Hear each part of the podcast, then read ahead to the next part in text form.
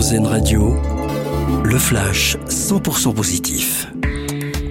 Bonjour à tous, c'était une promesse de la région Île-de-France, rembourser les usagers des transports suite à la dégradation des services depuis la fin de l'année dernière. Et eh bien à partir d'aujourd'hui, tous les détenteurs du pass Navigo vont pouvoir demander un remboursement équivalent à un demi-mois. La plateforme sera ouverte jusqu'au 14 avril. Et si vous, votre préférence est plutôt de conduire des trains, sachez que la SNCF recrute 900 agents en Île-de-France. Cherche principalement des conducteurs et conductrices. L'entreprise tente ainsi de rattraper les baisses de recrutement durant la crise sanitaire. Il est le premier Français à réussir cet exploit. Le gamer Klex a réussi à décrocher le rang Grand Master sur le jeu Tetris, The Grand Master 3 Terror Instinct. L'exploit a eu lieu lors de l'événement caritatif Speedon organisé ce week-end au profit de Médecins du Monde.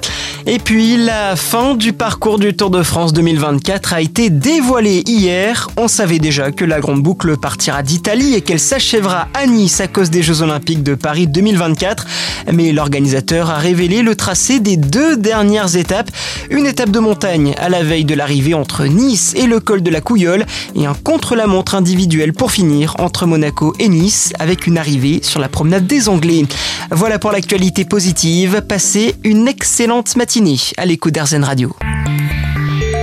Vous venez d'entendre le flash 100% positif car RZN Radio regarde la vie du bon côté.